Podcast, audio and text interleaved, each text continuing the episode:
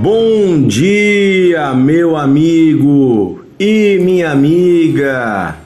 Que a paz de Deus esteja sobre a sua vida. Sejam bem-vindos ao Devocional de Fé, esse nosso podcast diário onde meditamos na Bíblia, a palavra de Deus. Hoje vamos meditar em mais uma parábola de Jesus. Esta parábola é chamada a parábola do administrador infiel. Ela está registrada no Evangelho de Lucas, capítulo 16, do versículo 1 em diante, diz assim: Jesus disse também aos seus discípulos: Certo homem rico tinha um administrador. Um dia ele recebeu uma denúncia de que esse administrador estava desperdiçando os bens dele. Então, chamando-o, lhe disse: O que é isso que ouço ao seu respeito? Preste contas da sua administração, porque você não pode mais ser o meu administrador. O administrador então se pôs a pensar: o que eu farei agora que estou sendo demitido pelo meu patrão? Trabalhar na terra não posso. De mendigar tenho vergonha. Já sei que vou fazer para que, quando for demitido, as pessoas me recebam em suas casas. Tendo chamado então a cada um dos, seu, dos devedores do seu patrão, perguntou ao primeiro: Quanto você deve ao meu patrão?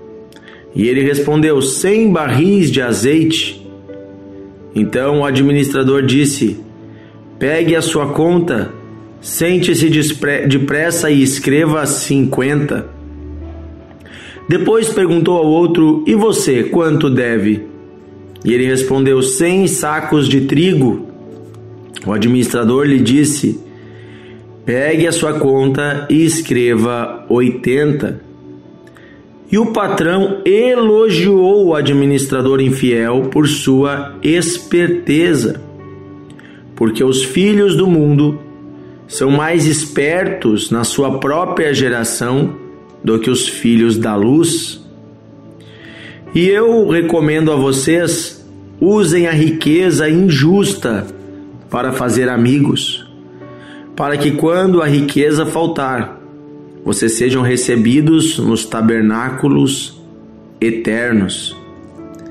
Quem é fiel no pouco, também é fiel no muito. Quem é injusto no pouco, também é injusto no muito. Porquanto, se vocês não forem fiéis na aplicação da riqueza injusta, quem lhes confiará a verdadeira riqueza? Se vocês não são fiéis na aplicação do que é dos outros, quem lhes dará o que é de vocês? Nenhum servo pode servir a dois senhores, porque irá odiar a um e amar o outro, ou irá se dedicar a um e a desprezar o outro. Vocês não podem servir a Deus e à riqueza. Queridos, eu li até o, o, final aqui do versículo 13, esta fala de Jesus, porque ela complementa a parábola e nos dá a entender o significado desta parábola. Esta parábola do administrador infiel, muitas vezes ela é mal interpretada. Algumas pessoas pensam assim: Poxa, Jesus está elogiando um homem que foi desonesto? Será que é isso mesmo que Jesus está dizendo? Ele conta a história de um homem que administrava bens de um outro homem, de um, um proprietário de um homem rico, mas ele não era honesto.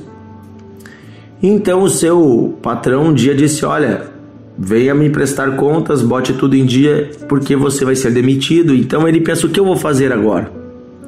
Então ele chama as pessoas que deviam para o seu patrão e ele dá um desconto na dívida de cada um. Esse desconto, ao que dá a saber ali, quem está recebendo não tem, não sabe se realmente o patrão está dando ou se é ele que está dando, não entende o motivo, mas sabe que está recebendo um desconto e fica feliz. e considera este homem um homem bom, e essa era a intenção dele, né, que pudesse beneficiar alguém para que depois tivesse a ajuda dessas pessoas. E diz que o patrão, ao descobrir que ele fez isso, elogiou ele. Ah, você foi esperto, hein? Olha o que você fez, deu um desconto para cada um aí, e com esse desconto você vai ter amigos. E aí Jesus termina dizendo que os filhos deste mundo são muitas vezes mais espertos do que os filhos da luz na sua geração. Do que Jesus está falando, queridos? Qual é a comparação aqui? Jesus está falando sobre nós aprendermos a olharmos para as coisas desse mundo da forma correta.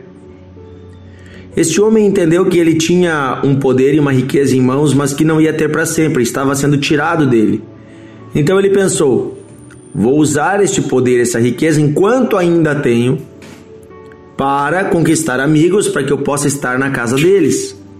Ele entendeu que estava para perder a riqueza e o poder que ele tinha.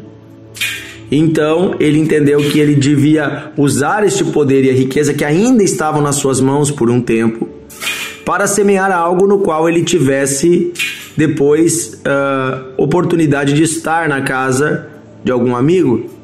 Ao que entendemos, então, nós podemos ver que Jesus está trazendo uma parábola destinada àquelas pessoas que têm posses, que têm riquezas nesta terra. E é disso que Jesus está falando. Ele diz: Olha, você que tem riquezas, e ali diz riquezas injustas.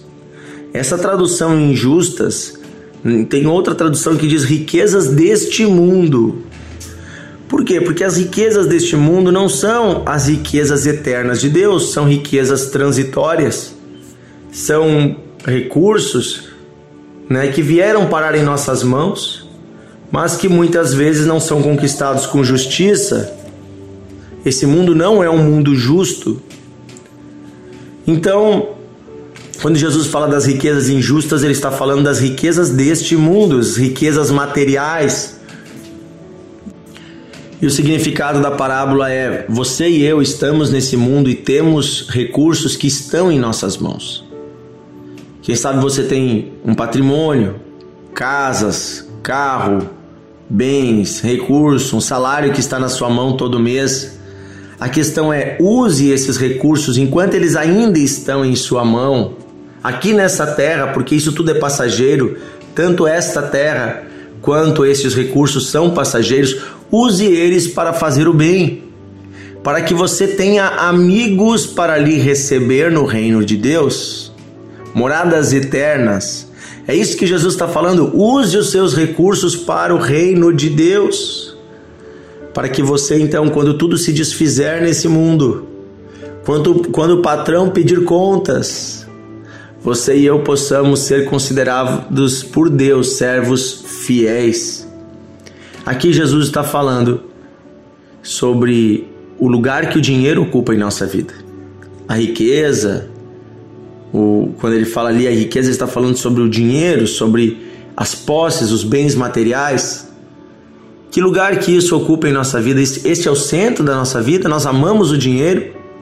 O próprio Jesus diz que o amor ao dinheiro é a raiz de todos os males. Ter dinheiro é algo bom. O dinheiro nos ter é algo ruim. Como é que o dinheiro me tem?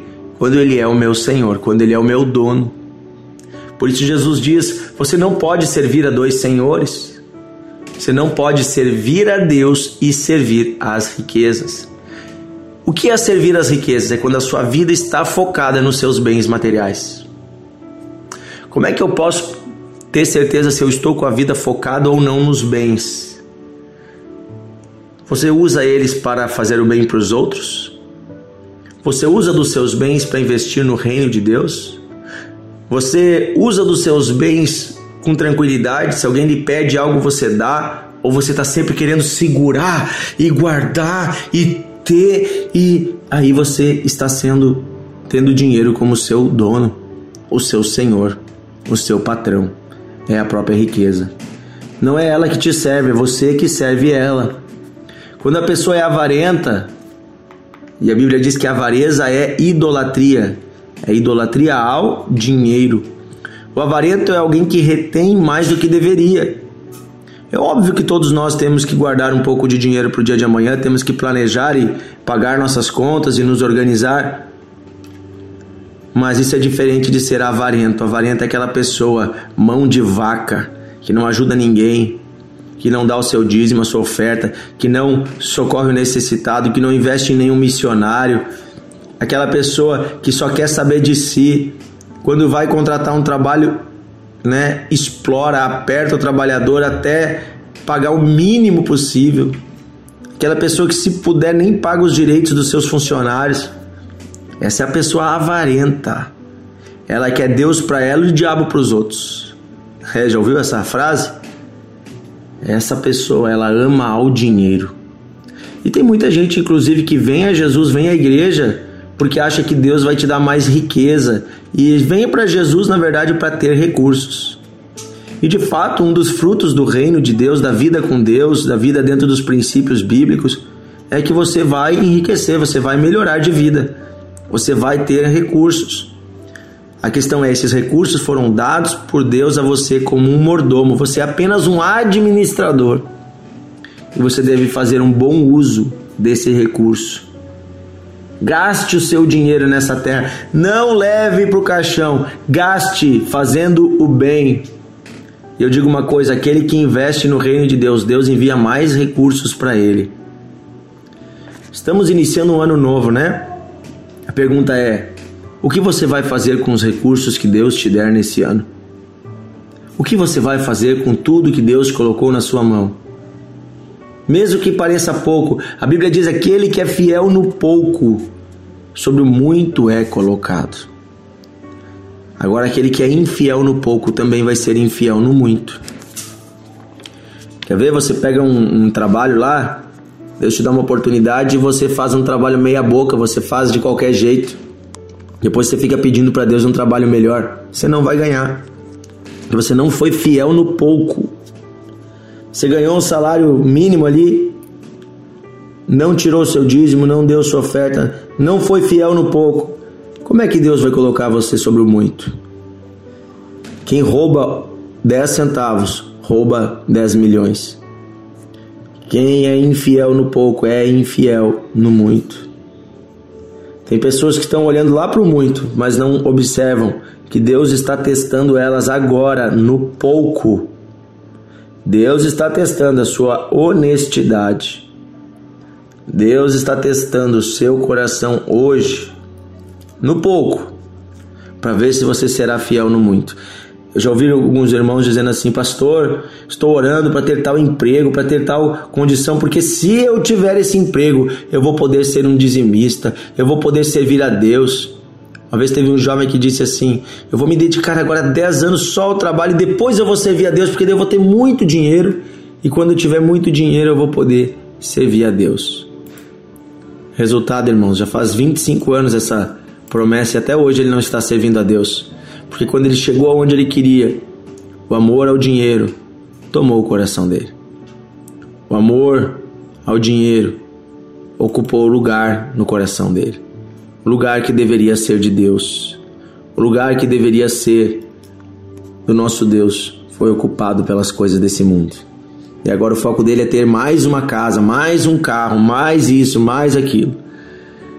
Que nós não sejamos escravos de nada, nem mesmo do dinheiro, nem mesmo das riquezas. Amém? Que possamos caminhar leves nessa vida carregando na bagagem, na mochila apenas o que é necessário que Deus nos deu. Vamos orar. Querido Deus e Pai, nós te agradecemos por cada recurso financeiro, material, por cada trabalho, por cada condição que o Senhor nos deu. O Senhor é um Deus fiel. O Senhor supre, abençoa e sustenta o teu povo. Mas pedimos, Senhor, que tu não nos deixe nos tornarmos escravos do dinheiro não nos deixe, Senhor, sermos escravos do trabalho, escravos das coisas desse mundo.